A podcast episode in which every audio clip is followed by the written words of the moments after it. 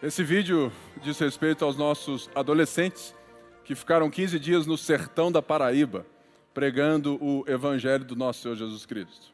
A grande verdade é que nós pais enviamos eles com um outro propósito. É pelo menos eu, com o meu, que ele tivesse uma experiência com Deus.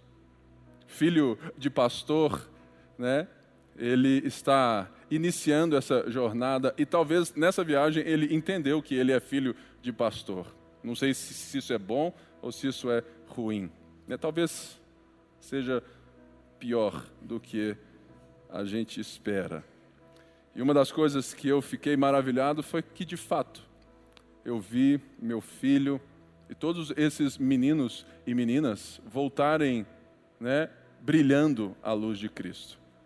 Eles viram muita pobreza, eles viram uma outra cidade, eles viram um outro Brasil, eles viram pessoas que eles não encontram na rua, mas eles, ao voltar, se depararam com várias outras dificuldades e outras coisas, outros sertões em Belo Horizonte. Ontem eu estava aqui e disse que se eles não aprendessem a reconhecer o sertão que existe no coração deles, o deserto que às vezes né, está dentro de nós. Eles jamais entenderiam o porquê que a situação, não apenas na Paraíba, mas também em Belo Horizonte, nós temos aqui ao lado um prédio totalmente complicado, ou seja, nós temos duas ONGs, né, em áreas pobres de Belo Horizonte, que atendem mais ou menos 600 crianças. Nós somos uma igreja que investe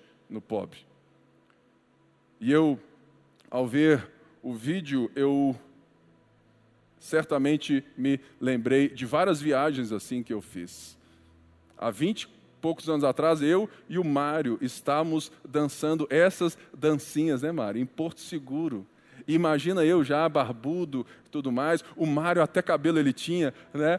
E dançando, né? É, é, é, é, brilha Jesus, minha pequena luz, há uma ponte eterna. Eu lembro que eu, barbudo, ficava assim, ponte de amor, fazia carinha assim, tinha que sorrir. Né? Era muito engraçado. Lembrei de outra história, quando eu fui à Tailândia pregar. Eu já fui até na Tailândia pregar. E eu estava num prostíbulo. Essa história me marcou muito, porque ali, nesse prostíbulo, haviam é, crianças de 11, 12, 13, 14, 15 anos para cima, que foram vendidas por seus pais. Estavam ali para satisfazer o desejo, o apetite sexual de qualquer homem que tivesse um mínimo de dinheiro para pagar. E eu fui lá, falei de Jesus, mas eu fui embora. E essas histórias e essa jornada né, da nossa vida me trouxe uma reflexão que dá início a essa série. A série Redenção, ela vai falar sobre aquilo que a redenção de Jesus fez por nós, não apenas numa perspectiva de uma salvação de vida após a morte. Porque quando eu era mais jovem, eu fui entendendo e percebendo que talvez havia no meu entendimento de fé alguma coisa errada.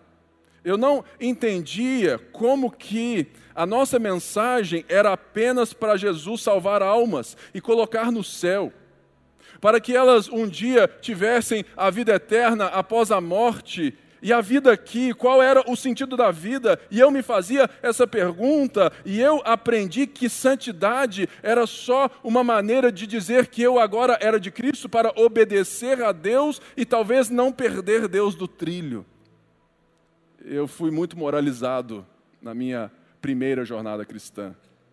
E eu não aprendi muitas das coisas que eu quero falar, que a redenção de Jesus restaurou em nós. Então, certo dia, eu fui entendendo, eu fui lendo a, a Bíblia e fui me deparando com coisas. Se você está aqui, você já viu que nós estamos saindo de uma série do livro de Efésios. E eu quero recortar algumas coisas, como este verso, para trazer no mês de agosto algumas temáticas que o livro de Efésios está dizendo e assim trabalhar essas temáticas para que a sua vida e a minha vida possam ser transformadas no real propósito da redenção de Jesus Cristo, que não é apenas te dar uma vida eterna após a morte ou te levar para o céu. É muito mais que isso. Portanto, Paulo escreve, né, aqui, ele escreve sobre a forma que Cristo nos salva, o caminho de Jesus. E no capítulo 2, você se lembra, e se, não, e, e se não, lembra, eu te lembro, que diz assim: olha, nós estávamos mortos nos nossos pecados e delitos. O que, que isso quer dizer? Que nós estávamos mortos no nosso próprio egoísmo, querendo ser os nossos próprios deuses, querendo dar ordem ao nosso mundo, queremos ser donos da nossa própria história. Nós estávamos perdidos sem Deus, sem esperança. E a Bíblia diz aqui, né, aqui que Deus, mas Deus que é rico em, em misericórdia, nos deu vida com Cristo. Ele então fala que agora nós estamos assentados com Cristo, à destra do Pai, que a ressurreição nos deu uma nova vida, ou nos restaurou uma vida que já deveríamos, ou que já tivéssemos antes daquilo que nós chamamos de queda. E aqui então chega no verso 8 e Paulo diz assim: Olha, porque, pois vocês são salvos pela graça. É um movimento de Deus, é um presente de Deus, por meio da fé. Isso não vem de vós, não é força do braço, não é mérito de vocês, é dom de Deus. Não por obras, para que ninguém se glorie porque somos criação de Deus, essa palavra poema, somos o poema de Deus, realizado em Cristo Jesus, ou seja, na obra de Jesus, para fazermos boas obras, as quais Deus preparou de antemão para nós as praticarmos. Quando eu parei nesse versículo, eu falei assim: eu preciso, como pastor, mostrar aos meus irmãos o que são essas boas obras que foram realizadas em Jesus nessa nova criação. E por isso eu voltei nos evangelhos. E ao voltar, eu fui percebendo que o próprio Jesus, ele já nos mostra isso com a sua própria vida, e por isso nós vamos falar sobre essa redenção da vocação. Vocação é justamente a temática que eu quero trabalhar hoje, que eu vou mostrar que a redenção de Jesus a libertação da escravidão do pecado e da morte, ela tem como propósito restaurar a imagem e semelhança que foi desconfigurada pelo nosso orgulho e pela nossa cobiça. E assim passarmos a vivermos no dia que se chama hoje, prefigurando, antecipando e orando como Jesus nos ensinou: venha a nós o teu reino. Seja feita a sua vontade, assim na terra como no céu, e assim termos uma vocação para a vida, e não mais acharmos que agora, enquanto estamos aqui, eu tenho que trabalhar para ganhar dinheiro apenas, e que a vida, de, sabe, ali de segunda a sexta, ela não tem muito propósito, que ela é secular. Portanto, eu trouxe essa frase, ou esse texto de N.T. Wright, que diz assim: o problema humano não é apenas que Deus nos fez um exame moral e todos nós reprovamos. É que Deus deu aos seres humanos uma vocação. Refletirmos sua imagem, ser novamente, como no Apocalipse, que fala isso, um reino de sacerdotes, resumindo os louvores da criação e refletindo o sábio governo do Criador no mundo. A rebelião humana e a idolatria, então, não significam apenas que estamos em apuros, embora estejamos. Significa que os propósitos maiores de Deus para a criação não estão avançando como pretendido. O que N.T. Wright está dizendo é justamente essa ideia de que quando nós enxergamos a, né, é, a salvação, o perdão dos nossos pecados apenas como uma garantia de vida após a morte e uma e, um, e uma ordem moral de você viver de acordo com esse Deus que te salvou e te segurou na eternidade, você tem uma compreensão da salvação, da redenção, que é aquém daquilo que Deus de fato fez. Porque nós vamos ver que aquilo que Deus faz, e esse é o ponto, ele restaura aquilo que era original, que é o que? O ser humano expressa ao outro a criação, a beleza de Deus. E ele tem essa capacidade, ele tem esse poder, porque ele tem em si mesmo atributos, características que o próprio Deus tem. Sabe, você que é um sabe, um, um, cara que faz conta bem rápido. Ou seja, isso é capacidade de Deus na sua vida. Você que cria arte, faz arte, música, você que, que dança, você que ganha dinheiro, você que faz tudo isso, tudo isso faz parte de um atributo que Deus nos deu. Nós somos seres autorreflexivos, ou seja, eu sei que eu estou triste e consigo pensar o porquê que eu estou triste, porque Deus me fez sua imagem e semelhança. Isso é uma característica divina em nós. E por isso que a redenção é um resgate de escravos, escravos do orgulho, da cobiça, do pecado, para novamente um empoderamento do Espírito Santo para que a gente agora, em Jesus, por meio de Jesus e em nome de Jesus, possamos viver novamente como imagem e semelhança de Deus não desconfigurada mais. Por isso, N.T. Wright, ele fala que, olha, o problema é esse. É que a gente é, é, é, pega muito pouco daquilo que Deus fez e acaba sendo aquém daquilo que Deus quer nos levar. Abre aí a sua Bíblia em Lucas 4 que eu quero te mostrar como que Jesus fez isso de uma forma maravilhosa. Lucas 4, capítulo 1. Diz assim: Jesus, cheio do Espírito Santo, voltou do Jordão e foi levado pelo Espírito ao deserto, onde durante 40 dias foi tentado pelo diabo. Não comeu nada durante esses dias e ao fim deles teve fome o diabo lhe disse: Se és o filho de Deus, manda essa pedra transformar-se em pão. Jesus respondeu: Está escrito: Nem só de pão viverá o homem. Eu gosto de Lucas porque Lucas vai, de fato, trabalhar o Jesus humano, o filho do homem. Por isso, se você ler em casa todo esse livro de Lucas, você vai perceber a presença do Espírito Santo em todas as ações para que Jesus esteja presente. E aqui nós temos novamente, fala que Jesus cheio do Espírito. Mas aconteceu algo no capítulo 3 que é importante que você saiba para entender o que que o ser humano Jesus está diante de Satanás, aonde o Espírito Santo levou ele a um deserto para ser tentado por que, que Satanás se dirige a ele como o filho de Deus. Olha só como ele está dizendo no capítulo 3, verso 21 e 22, Jesus foi batizado por João Batista.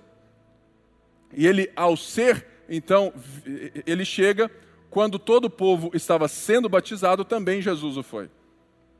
E enquanto ele estava orando, diz o texto que o céu se abriu e o Espírito Santo, mais uma vez, desceu sobre ele em forma corpórea, como pomba. Então veio do céu uma voz: Tu és meu filho amado e em ti me agrado. É a partir dessa sentença, é a partir dessa frase, é a partir dessa palavra do Pai sobre o filho: Olha, esse é meu filho amado, que agora Jesus vai ser tentado. Por quê? Se você ler um pouquinho antes, né? bem em cima, os últimos versos do capítulo 3 diz que Adão era, né, que Jesus era filho de Adão, filho de Deus. Logo então, agora, nós vemos que Jesus, filho de Deus, está passando pela tentação para responder né, de uma forma diferente como Adão, o ser humano, a humanidade respondeu na criação. Portanto, quando o diabo chega e fala assim: se és o filho de Deus, ele está o fazendo por duas coisas. Primeiro, por causa da afirmação que Deus fez sobre o filho, dizendo que ele é um filho amado. Logo, é como se ele chegasse assim e falasse assim: Ô Tiagão, se você é um filho amado de Deus mesmo, Faz isso aqui para mim. E por isso, porque não apenas por isso, mas porque o diabo sabia quem era esse filho. Era o filho eterno de Deus. Jesus foi tentado na sua divindade, como ser humano. Ou seja, o que é importante que você veja aqui é que Jesus, ele está sendo tentado para usar o seu poder para resolver um problema humano. Por quê? A grande questão do pecado é justamente quando Jesus vai nos mostrar que o pecado que nós tivemos em Adão foi justamente usar o mundo de Deus, os atributos de Deus, a imagem de Deus para o nosso próprio bem-querer. Porque a imagem de Deus é para refletir, é um espelho. E quando nós então vamos usar os atributos que nós recebemos de Deus para a nossa própria existência, para promover ou para suprir as nossas necessidades instintivas, quer dizer então que Jesus estava sendo semelhante ao Adão da queda. E é por isso que Jesus fala dessa forma: nem só de pão viverá o homem, mas de toda palavra que procede da boca de Deus. Por quê? Se nós formos voltar em Gênesis, nós vamos ver que todo ser humano ele tem cinco, cinco instintos, que são os mesmos instintos dados a qualquer animal. Todos nós temos, que são instintos de sobrevivência. O instinto da nutrição, ou seja, quantos aqui, quando estão com fome, são mal-humorados? Tem um monte de gente. Se está morrendo de fome, fica mal-humorado. Existem pessoas que, que matam, que roubam, não porque são maldosas, mas porque o, o instinto da fome leva elas a quererem suprir a sua necessidade. Existe o outro instinto, que é o instinto do domínio, que é de ter um lugar, de ter um povo, de ter alguma coisa para chamar de seu. Todo mundo aqui precisa de um lugarzinho, né? Da sua casa. Existe um outro instinto que é o, esse instinto de conquista territorial, de avançar. E existem outro instinto que é o de intimidade sexual. São esses instintos que Jesus está sendo tentado. Nesse primeiro tempo, nessa primeira tentação, Jesus está sendo tentado em qual instinto? Da nutrição, da fome. Ou seja, 40 dias no deserto. O cara está morrendo de fome, né? Imagina ele então. Ele, ele estava sendo oferecido da mesma forma que nós temos o fast food. Assim, Pipe, passa no McDonald's e pede lá dois hambúrgueres, alface, queijo, molho especial, cebola picles num pão com gergelim. Mas o problema pelo menos o meu, é que quando eu como o Big Mac, da meia hora eu estou com fome de novo. Não é verdade? Ou você que gosta mais de, de doce, fala assim, oh, vai, oh, oh, vai lá, leite condensado, caramelizado, com flocos crocantes, e um delicioso chocolate Nestlé. Você, hum, ou seja, é bom no instantâneo, mas é ruim da nutrição. O que nós estamos vendo é que a oferta de Satanás falou assim: ei, você pode resolver, você é todo poderoso, faz um perelim pim pim parará papá parará timbum, que o pão vai estar na sua frente. Usa o seu poder para saciar a sua necessidade. E Jesus nos apresenta a verdadeira humanidade. Ele cita Deuteronômio 8 ao dizer: nem só de pão viverá o homem. Jesus está dizendo a mim e a você, está respondendo a uma tentação, a uma necessidade, a uma urgência, dizendo a essa necessidade e ao tentador que Deus é antes de tudo e antes de qualquer coisa o meu maior sustento. E eu me alimento pela Sua palavra. Ou seja, o que nós vemos nas respostas de Jesus é o ser humano, respondendo como ser humano, que fala assim: eu não preciso usar de poderes se eu tenho um Deus que cuida de mim e que sabe todas as coisas, então a palavra dele me sacia, mesmo que eu esteja fisicamente com fome. Você não precisa vir para mim com subterfúgios, com ofertas baratas, com fast food. Eu não vou entrar no seu esquema. E uma das coisas que nós precisamos entender é que muitas vezes nós vamos entender a própria redenção de Jesus como um Jesus que vai ficar o tempo todo resolvendo né, o problema dos seus instintos, achando que Deus nasceu, né? ou seja, Deus nem nasceu, ou seja, nós vamos entender que o papel de Deus é ser o nosso fornecedor, porque nós vivemos uma espiritualidade animal, achando que o fato de termos Jesus, agora nós temos então a garantia que Ele tem que providenciar para a gente né, e suprir todas as nossas necessidades instintivas quando Jesus está dizendo, fala assim, ei,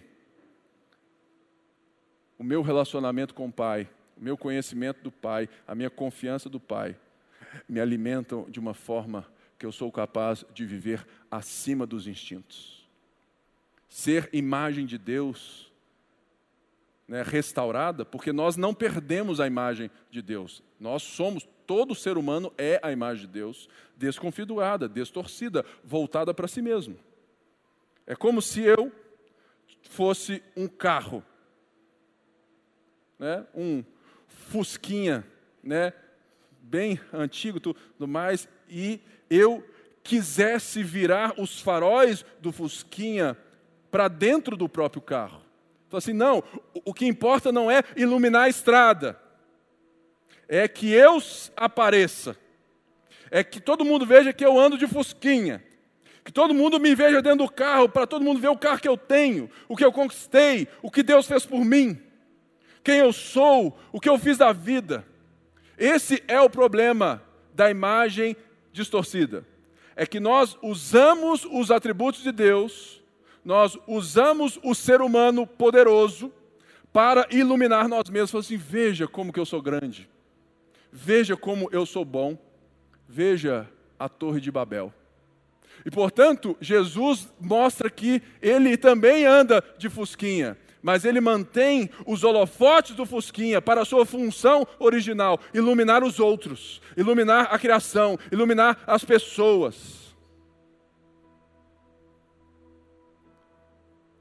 Ou seja, nós precisamos colocar os faróis daquilo para aquilo que eles foram criados para ser.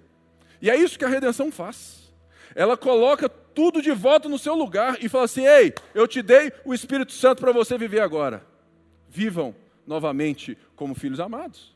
E ele segue então e vem para outra tentação, no verso 5, que diz assim: O diabo o levou a um lugar alto e mostrou-lhe, num relance, todos os reinos do mundo.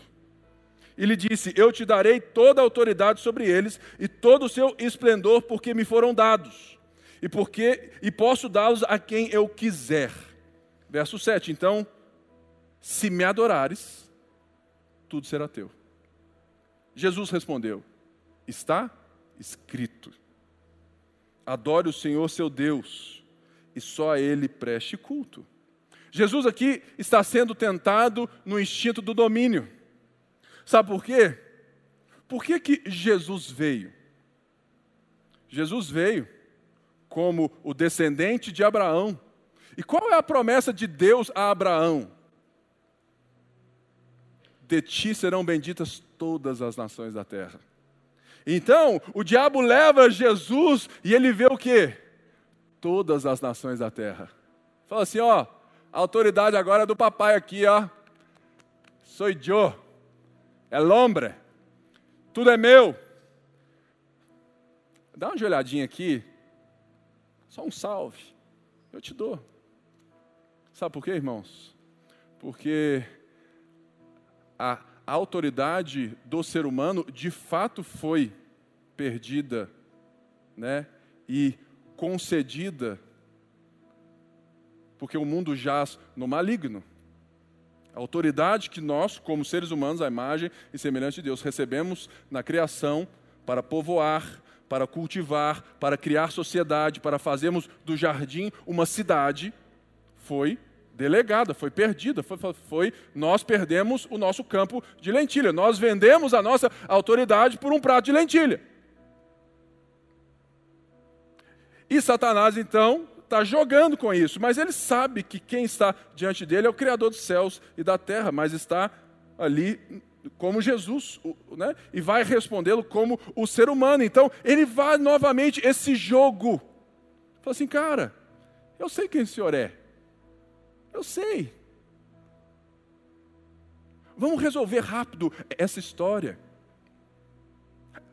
Faz tanto tempo que Abraão morreu. Já passou Abraão, já foi Moisés, já teve a lei, sacrifício, templo, deserto. Cara, para com isso. Para de querer transformar as pessoas de dentro para fora. Vão transformar tudo de fora para dentro. Vamos resolver esse trem logo.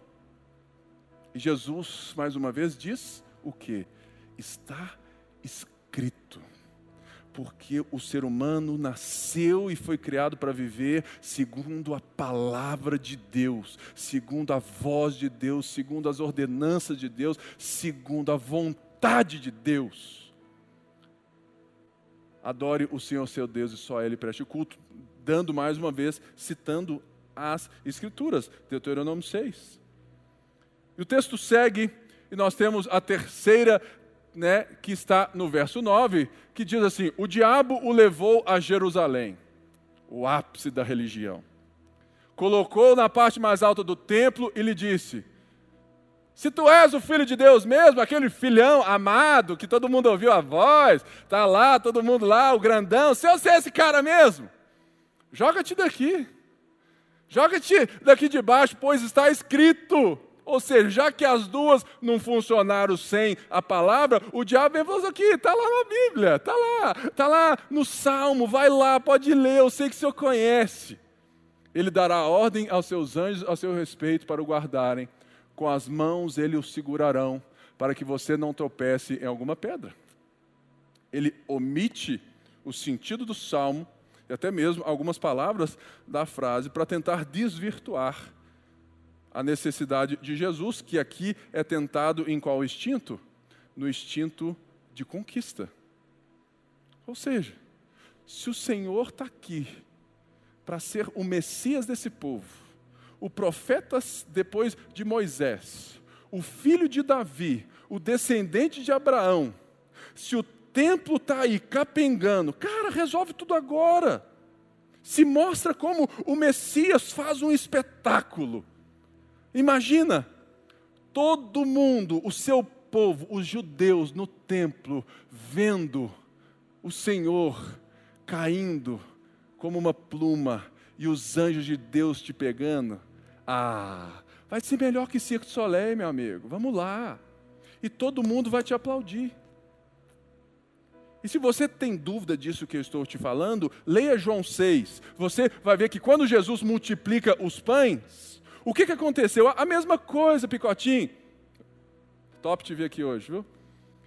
Ou seja, depois que Jesus multiplica os pães, o povo estava o quê? Com os instintos supridos. Barriguinha cheia, todo mundo gordinho. Falou assim, cara, esse cara cura os enfermos, esse cara levanta o morto, esse cara tira o câncer, esse cara restaura todo mundo, e esse cara ainda me dá o pão. Ah, Vamos fazer de Jesus rei. Está lá no texto em João 6. E o que, que fala o texto? Jesus, sabendo da intenção do coração dele, ó, saiu fora.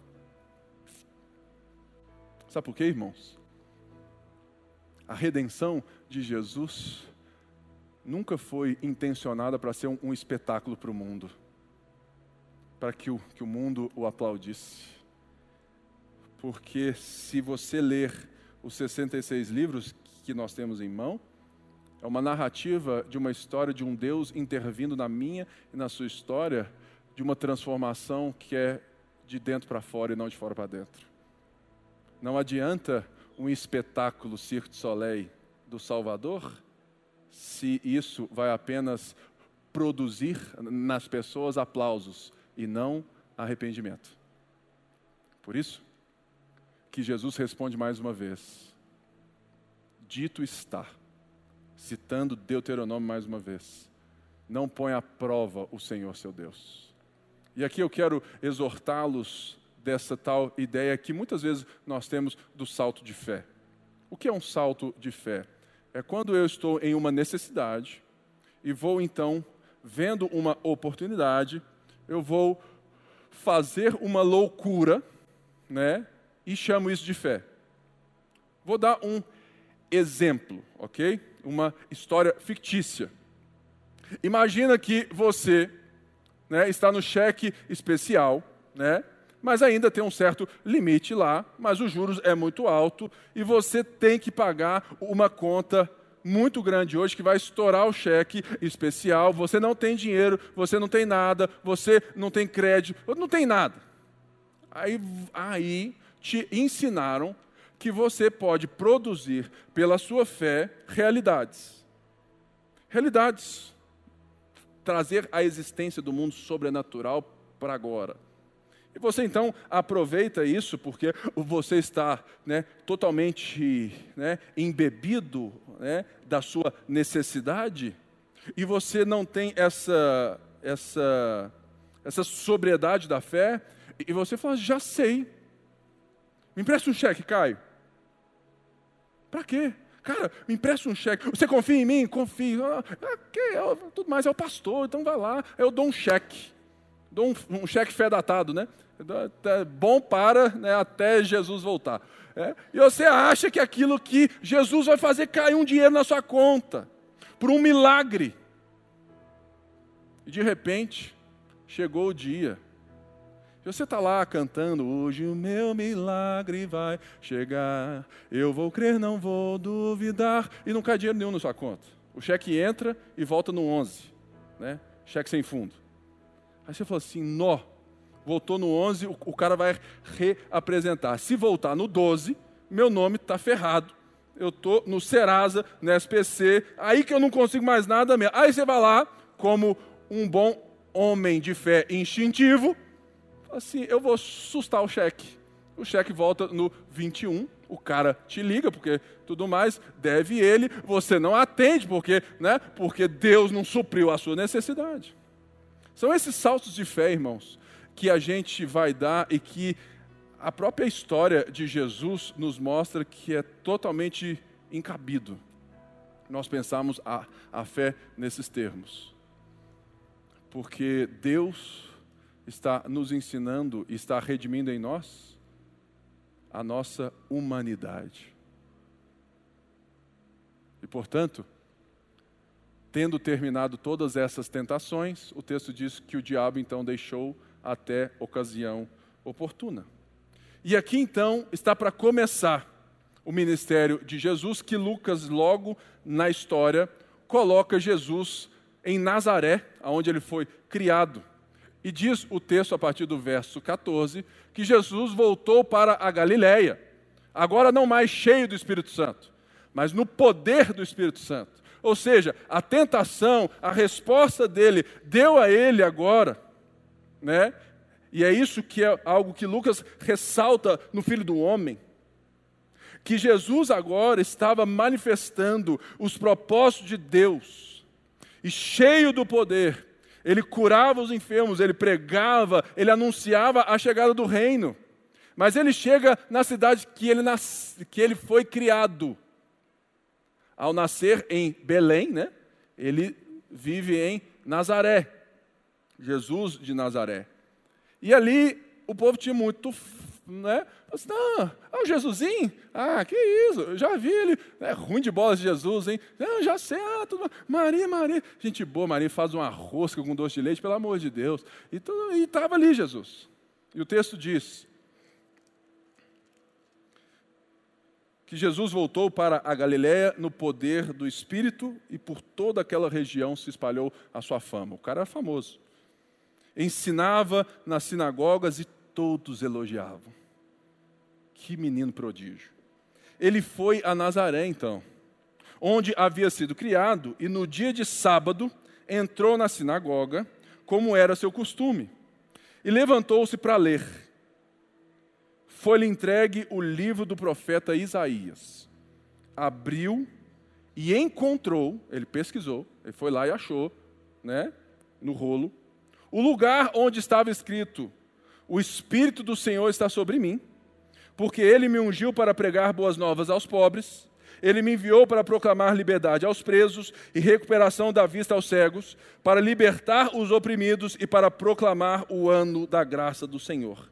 Então fechou o livro, devolveu ao assistente e assentou-se. Na sinagoga, todos tinham os olhos fitos nele. E ele começou então o seu primeiro sermão, a sua primeira pregação. E ele disse assim: Que pregação, hein? Uma frase. Hoje se cumpriu a escritura que vocês acabaram de ouvir. Acabou. Amém? Deus abençoe. Vamos embora. Mas essa pregação não ia parar ali.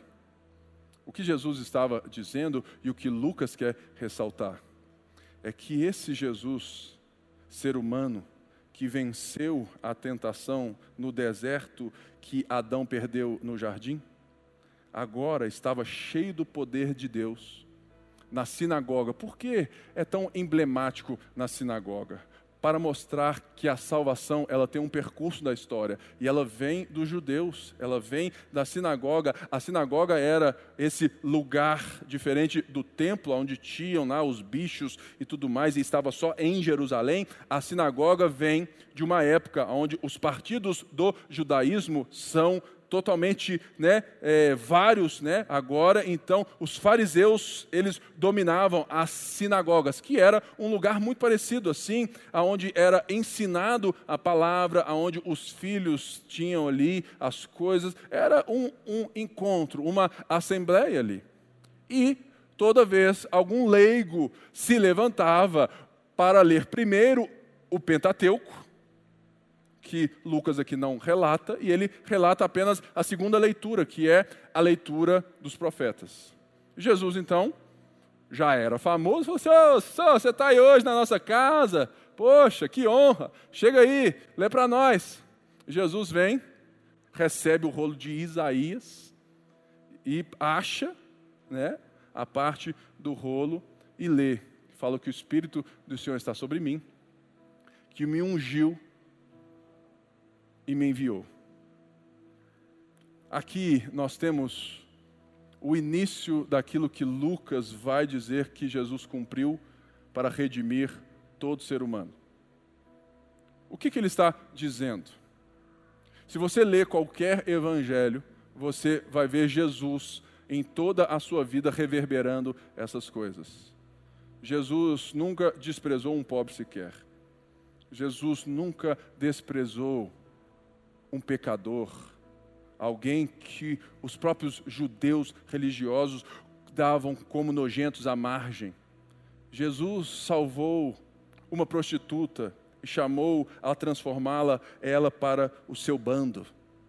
Jesus deu vista aos cegos, Jesus libertou os opressos o profeta Isaías estava ali falando do servo do Senhor, desse servo que viria para quê? Para restaurar não apenas a nossa alma para ir para o céu, mas para restaurar o mundo que foi, se, que foi se tornando cada vez mais caótico, segregado, opressor e oprimido, dividido, doente que Jesus vem para restaurar todas as coisas. Porque no final ele diz que ele vem para proclamar o ano da graça do Senhor. O que, que é isso? Aqui estava dizendo sobre o jubileu. O jubileu era justamente aquilo que, né, estava descrito que a, que a cada 50 anos haveria um perdão de todas as dívidas e uma restituição de terra àqueles que de fato eram donos segundo a divisão feita né, após a entrada em Canaã. Ou seja, se você é da tribo de Judá, daqui a 50 anos você vai ter restituída a sua terra, ok? E o preço da terra, então, era pensado e valorado a partir né, desses anos. Então, se eu fosse comprar do Mário, que era lá de Benjamim, da terra dele, e, né, e tudo mais, outra tribo, eu fosse ali, a ideia era que se. Então, vamos ver aqui, faltam 25 anos. Então, qual que é o preço? É metade. Porque daqui a 25 anos vai haver uma restituição, uma redenção. Vai haver né, uma equiparação, uma igualdade das terras, dos direitos. Vai haver uma redenção, como o próprio Deus fez, tirando o povo da escravidão do Egito. Mas o povo foi tão ruim, tão ruim, tão ruim, que isso, né, segundo as Escrituras, praticamente não aconteceu. Mas esse jubileu é justamente essa ideia do perdão das dívidas. E havia uma expectativa, por quê? Deixa eu te contar uma breve história aqui. Quando o povo foi redimido do Egito, da escravidão, Deus fez a Páscoa. E que Jesus, na sua obra, na sua redenção, ele ressignifica o que é a Páscoa. Ele é o Cordeiro Pascal, ele é o Cordeiro de Deus que tira o pecado do mundo. Então ele joga toda essa ideia da redenção, da escravidão, né, dessa perdão de pecados, desse perdão de dívidas, tudo isso está embrulhado na expectativa dos judeus da história que nós vamos aprendendo no Antigo Testamento. Tem o reino de Davi e a promessa de que um dia Deus iria levantar um rei segundo Davi, que seria o rei para sempre. Tem todas essas promessas dos profetas que um dia Jeremias diz que ele nos daria um coração de carne e não um de pedra. E havia, né, aqui nesse momento, no sentimento da nação de Israel, um sentimento de exílio. Porque eles estavam na sua terra, mas eles não eram donos de si mesmos. Quem controlava-os? O Império Romano. E antes, o Império Grego. E antes, o Império Sírio, o Império Persa. E antes, o Império Assírio.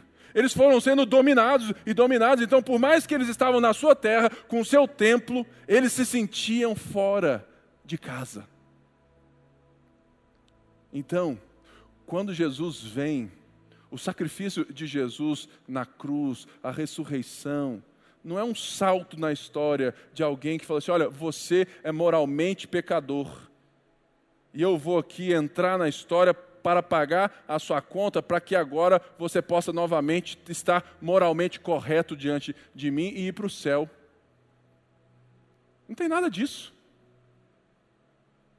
O que está sendo dito que a redenção de Jesus, então, ela vem cumprir a promessa de Moisés, a promessa de Abraão, a promessa de Davi, a promessa de Isaías, a promessa de Jeremias, vem cumprindo todas as coisas que é o jubileu. Quando Jesus fala o ano aceitável do Senhor, todo, todo mundo assusta fala assim: o quê? O Senhor está falando que em você o jubileu chegou? Ah, vai, que, que existe o perdão dos pecados, o perdão das dívidas? Você está falando isso?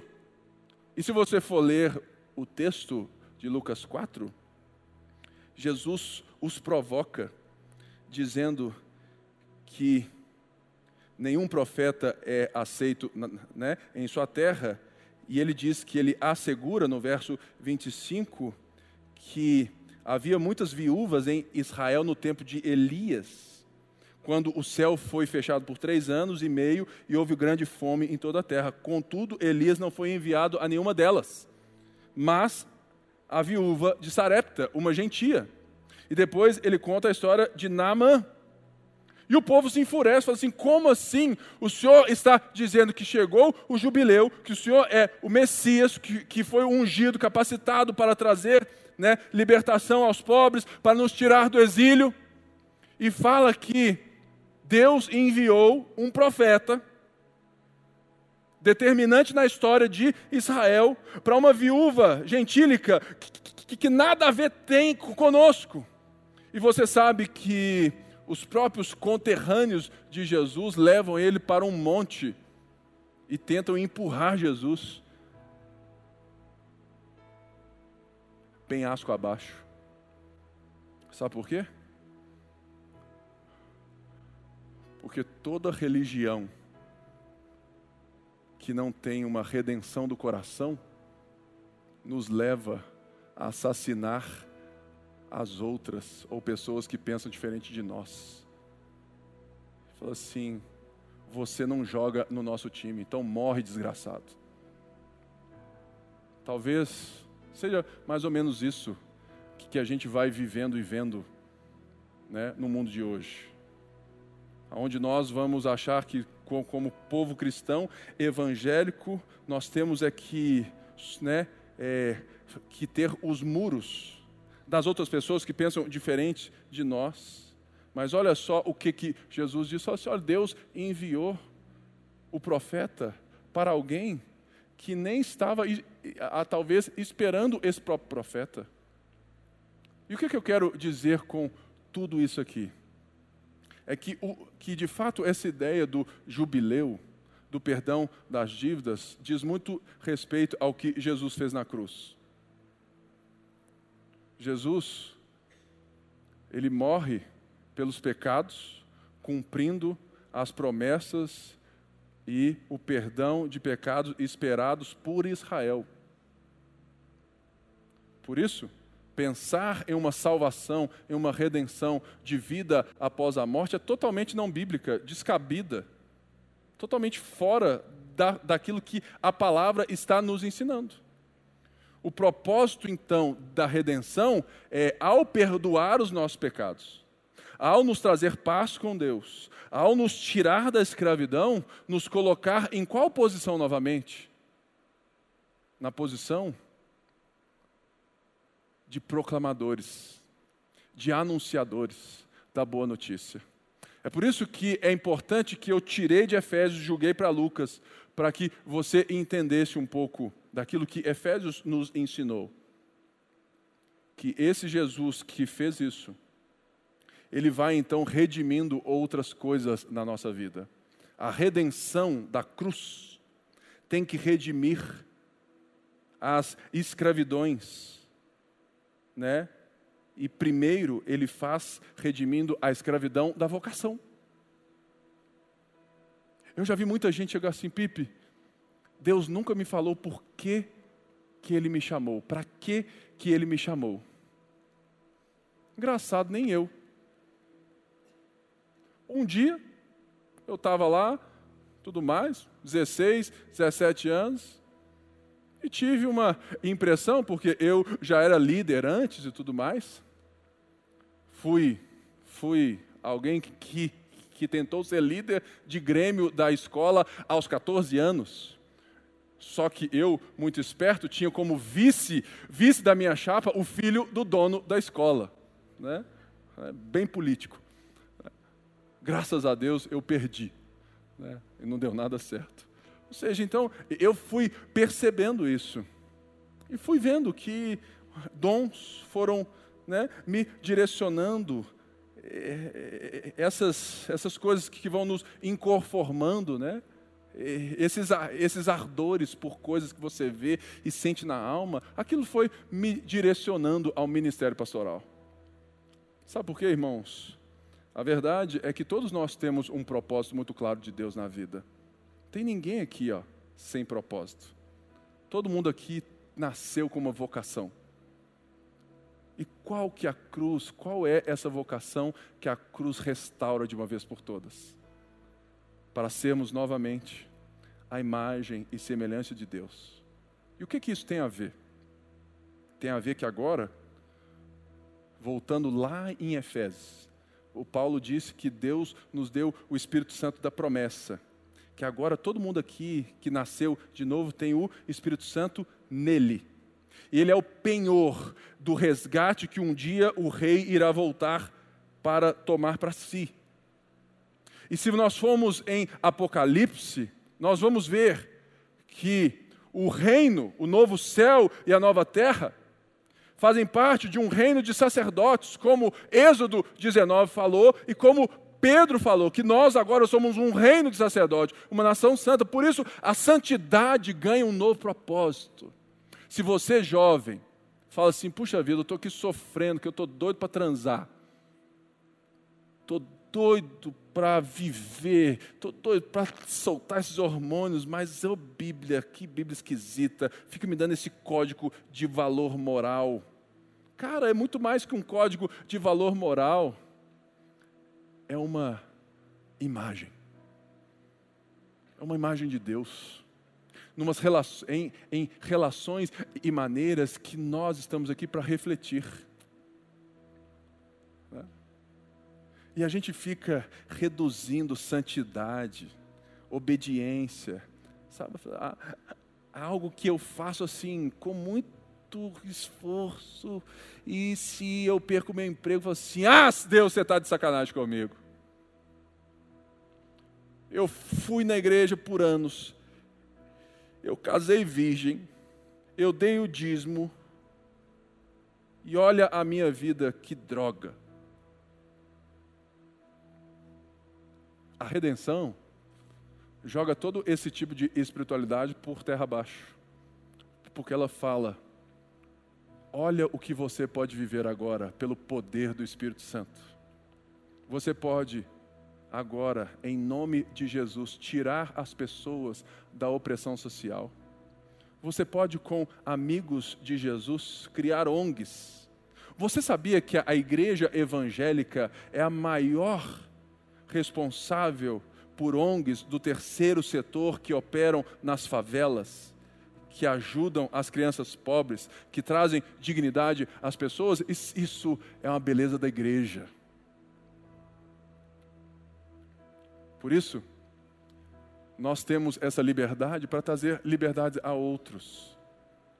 Portanto, quando eu vivo o meu evangelho, querendo resolver a minha vida ter a minha casa e suprir aquilo que eu tenho necessidade e não encontro em Deus uma vocação para brilhar a sua luz, para ser luz e sal, eu estou reduzindo a salvação a uma coisa que é mínima diante da total obra de Jesus.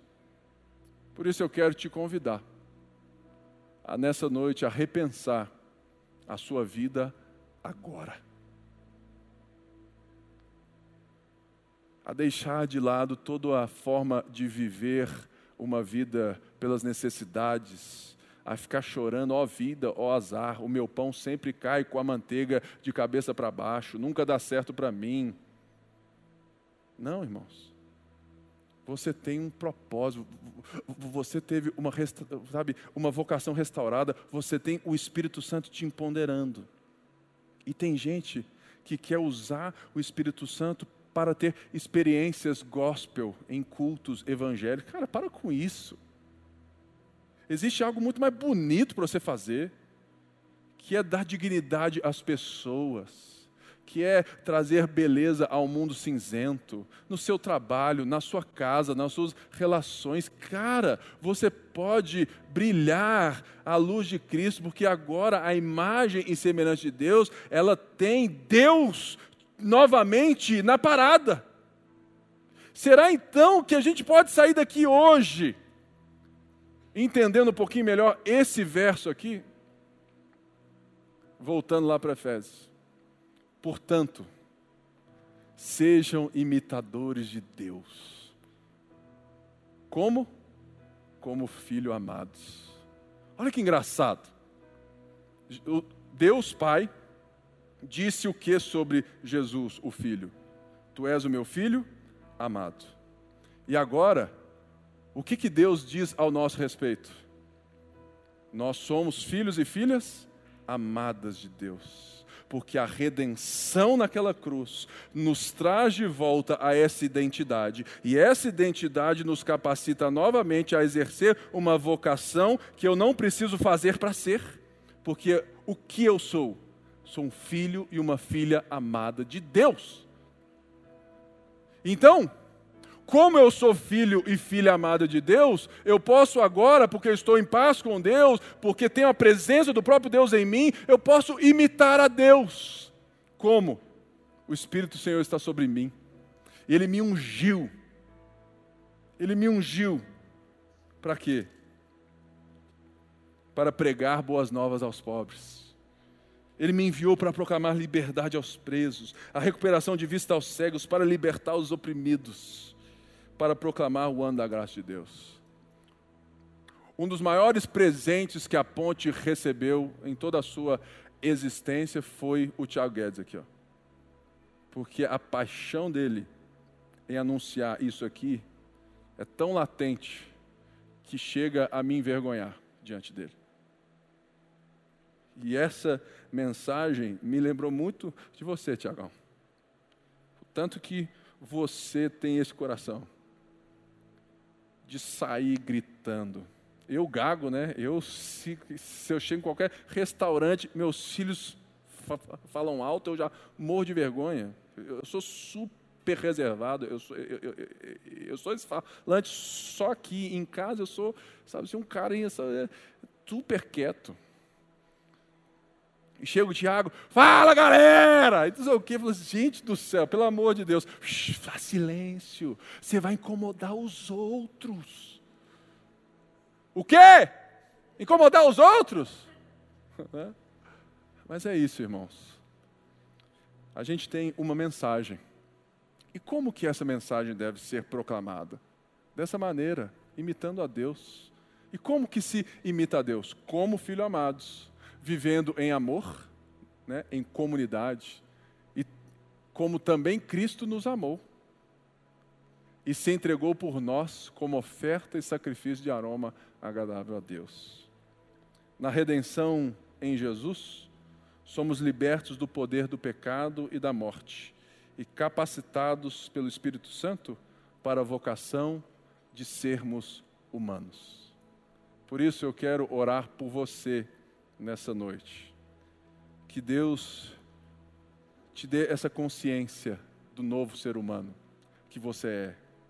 Que você é um filho amado de Deus, que você é uma filha amada de Deus. Que Deus cuida de você, que Deus, sabe, Ele, ele, ele te conhece, você é filha e filho dele. Então, quando vierem as tentações e os instintos se aflorarem, lembre de Jesus que suportou toda a dor, para que você não, não precisasse mais viver no curso, das, né, no curso dos instintos, mas que ser humano é alguém que consegue domar os seus instintos e viver pela palavra de Deus. É por isso que crente não transa antes de casar. Não porque é uma regra, é porque nós temos a capacidade de domar os nossos instintos e viver pela palavra de Deus. Sabe, gente, vamos ressignificar as coisas. Porque a santidade, a vida com Deus, hoje, aqui agora, é muito mais bela do que apenas né, um conjuntinho de regras. E se você aprendeu assim, se você foi oprimido assim, eu quero te pedir perdão. Como pastor evangélico, se eu, em algum dia, em algum ano, ou os meus irmãos pastores, né, ensinaram um evangelho pesado demais para você carregar. Eu não estou aqui dizendo que, que, que você pode viver do jeito que, que você quiser, muito pelo contrário. Mas eu estou dizendo aqui que viver a santidade, os, né, a vida de Deus, passa pelo poder do Espírito Santo e pelo perder para Jesus. Por isso que nós estamos aqui. Então eu oro que essa semana você perca muito que você perca muito para Jesus. E que você seja renovado pelo poder de Deus, que você possa sair daqui animado, né? Mas totalmente destruído assim por dentro, porque eu sei que ela vai assim, tudo mais, a palavra daquele chacoalhar, mas que seja uma semana que você fala assim, Deus, que eu possa expressar a verdadeira humanidade para as pessoas. Fique de pé. Senhor, nessa noite, nós somos gratos pela tua palavra. Nos ensina a viver nessa dimensão, nessa realidade. Obrigado por cada um que está aqui, que a gente possa, Senhor, ter a ousadia, a coragem de ser assim. Mas para isso precisamos do Teu Espírito, precisamos do Senhor, precisamos da Tua graça, precisamos saber que nada em nós seria capaz de viver dessa forma. Por isso, que o Espírito Santo nos preencha, nos dê poder para vivermos a nossa nova humanidade, como aprendemos em Efésios e vimos agora em Jesus. É o que te pedimos e oramos, e todo o povo de Deus disse: Amém. Vai na graça, vai na paz, uma semana abençoada para você. Até mais.